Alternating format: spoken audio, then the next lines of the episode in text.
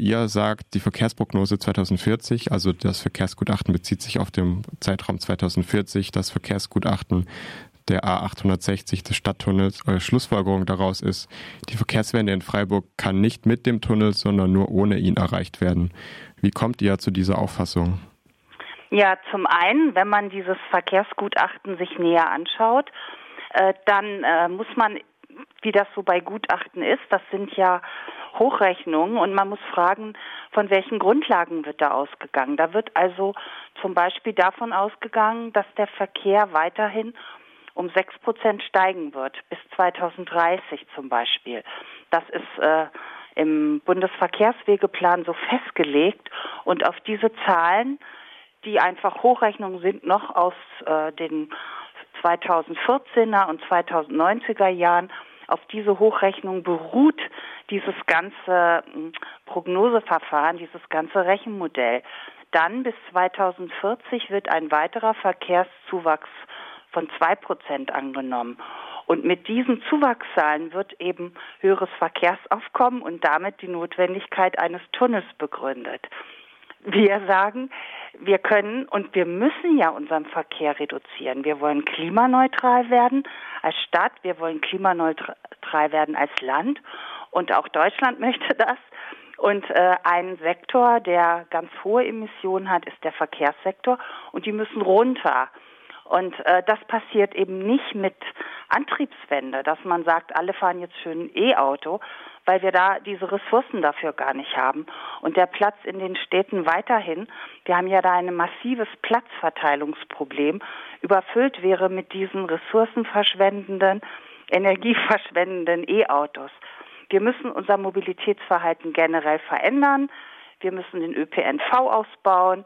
Wir müssen äh, andere Formen der Mobilität Fahrradwege ausbauen, Schnellfahrradwege ausbauen. Und dafür brauchen wir alle Ressourcen, also Menschen, die das machen können, Planerinnen und Planer, aber auch finanzielle Ressourcen.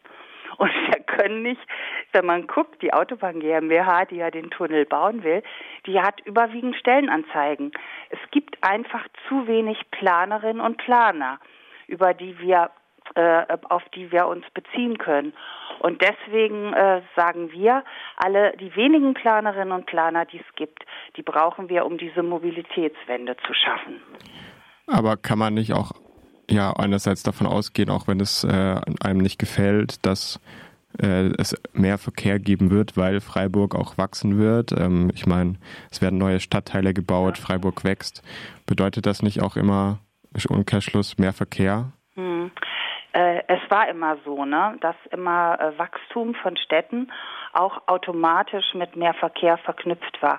Aber die Begründung für Dietenbach, die ja auch, da gibt es ja auch ganz unterschiedliche Meinungen, ob dieser Stadtteil richtig ist und ob der überhaupt da gebaut werden muss und ob überhaupt. Aber jetzt ist das ja so beschlossen. Und äh, man hat ja gesagt, gerade wenn man einen Stadtteil baut, der auch mit einer Straßenbahn erreichbar ist, dann ist das ähm, für die Mobilität besser, als wenn die Umlandgemeinden alle so, so ähm, Eigenheimringe um ihre Orte bauen, die dann, wie auch in Kirchzarten, äh, wunderbar Zugang äh, zur B31 haben und dazu verleiten, dass man nicht mit der, mit der S-Bahn oder dem Bus fährt, sondern mit äh, dem Privat-Pkw. Ähm, es gibt ja auch sehr prominente Stimmen, die sich für den Tunnel aussprechen, unter anderem Chantal Kopf, die direkt gewählte Abgeordnete im Bundestag für den Wahlkreis Freiburg. Sie sitzt für die Partei Bündnis 90 Die Grünen in, im Bundestag und sie hat eine Pressemitteilung herausgegeben, in dem sie äh, ja, sagt, dass ein großer Teil des Verkehrs unter der Erde durch den Tunnel fließen würde, nämlich zwei Drittel des Gesamtverkehrs und sogar mehr als drei Viertel des Lkw-Verkehrs. Also das sind ihre Schlussfolgerungen aus dem Verkehrsgutachten. Bedeutet das nicht also eine deutliche Entlastung der Menschen, die an der B31 wohnen? Hm. Ja, also die, der Tunnel wäre etwa ein Kilometer lang. Und der Tunnel hat einen Eingang und er hat einen Ausgang. Und ähm, die ganzen Stadtteile in Stühlinger, in Haslach, die an der ähm, am Zubringer Mitte, der wäre dann ja Autobahn, die also dann zukünftig an einer Autobahn leben. Übrigens auch der neue Stadtteil Dietenbach. Die müssten ja mit dem Verkehr, womöglich mit dem wachsenden Verkehr, wenn wir da nichts unternehmen, zurechtkommen und auch das Nadelöhr Falkensteig und der ganze Hochschwarzwald, die wären ja weiterhin von diesem massiven Verkehr betroffen. Deswegen sagen wir, wenn man nur in Freiburg einen Tunnel baut, um hier vielleicht mit Sicherheit wird man Entlastung haben für die unmittelbaren Anliegerinnen und Anlieger. Das ist eine relativ überschaubare Gruppe von Menschen. Und es ist auch offen, ob die Entlastung so groß wird, wie jetzt auch Chantal Kopf sagt, weil man könnte sich vorstellen, der Verkehr läuft auf einer Dreisamseite hin und zurück. Das heißt, für eine Seite an der Dreisam würde sich überhaupt nichts ändern. Und für die andere gäbe es dann noch Straßen, die ähm, die Häuser erschließen und die auch im Falle einer Tunnelsperrung benutzt werden. Also so ein chilliger Boulevard, äh, den, ich glaube, das ist ein ganz toller, nachvollziehbarer Wunsch. Aber wenn man sich die Dreisam anguckt, ne, das Ufer ist ja sehr steil und da, wo jetzt das Extrablatt ist, da ist ja schon ein relativ schöner Teil. Da würde ja über acht bis zehn Jahre die Baustelle sein. Das heißt, im Extrablatt, wenn das nicht abgerissen wird, wäre Logistikzentrum. Also man geht davon aus, dass es abgerissen wird. So steht es auch im Pachtvertrag.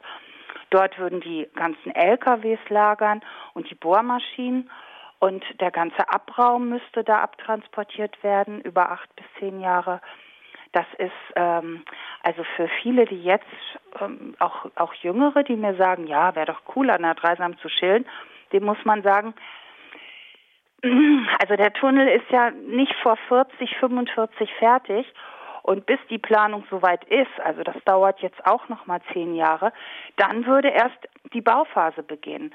Das heißt, viele von denen wären dann auch schon älter und ich weiß nicht, ob man seinen ob man seinen Nachkommen und auch den jetzt Kindern und Jugendlichen das zumuten soll, dass die dann irgendwann Mitte der 40er Jahre einen Autotunnel, einen Autobahntunnel einweihen.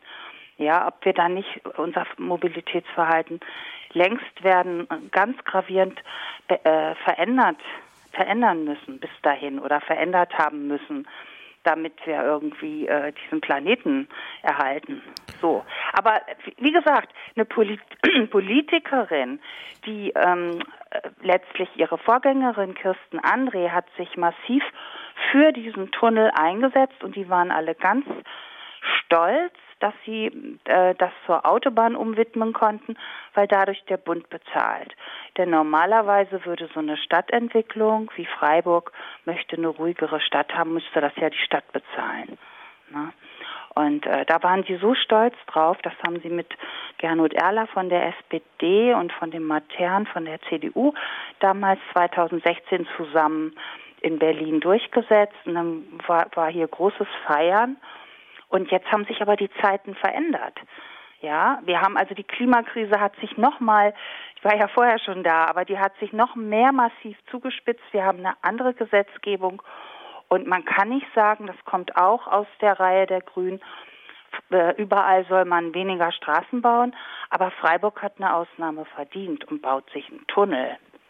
Und genau aus diesem Grund, beziehungsweise ja, genau aus diesem Grund demonstriert ihr von der Initiative Stadttunnel und vom Bündnis Mobilitätswende äh, heute vor dem Konzerthaus, ähm, weil im Konzerthaus eben die äh, das Verkehrsgutachten der Öffentlichkeit präsentiert werden soll und eine Informationsveranstaltung abgehalten werden soll. Kannst du uns da kurz mal äh, ja mitnehmen? Was ist denn heute vor dem Konzerthaus ja. geplant? Naja, ich muss noch sagen, ne, bei, der, bei der Verkehrsuntersuchung kommt ja raus, dass 80 Prozent des, des Pkw-Verkehrs hausgemacht ist, also Ein- und Auspendler. Da kann man ganz schnell was ändern, indem man Busse einsetzt. Und wir haben heute aber, äh, weil wir uns ja alle sehr engagieren, die verschiedensten Initiativen und trotzdem auch äh, wissen, dass es, dass man das nur kann, wenn man auch Spaß und Freude daran hat. Wir werden heute ein kleines Fußballspiel vor dem Konzerthaus durchführen. Wir haben uns schon so Leibchen besorgt, da steht drauf, wir lassen uns nicht tunneln und ähm, wir werden dann In dem Fall ist das Volker Finke, der als Trainer auch noch vielen bekannt sein dürfte, der mit uns so ein kleines Anti-Tunnel-Training machen wird. Und äh, da wir auch Volleyballer in der großen Mobi-Wendegruppe haben, werden einige immer den Ball sich zupritschen. Und da geht es darum, oben bleiben, oben bleiben. Dieses Motto, was auch schon von Stuttgart 21 und den Protesten dagegen bekannt ist.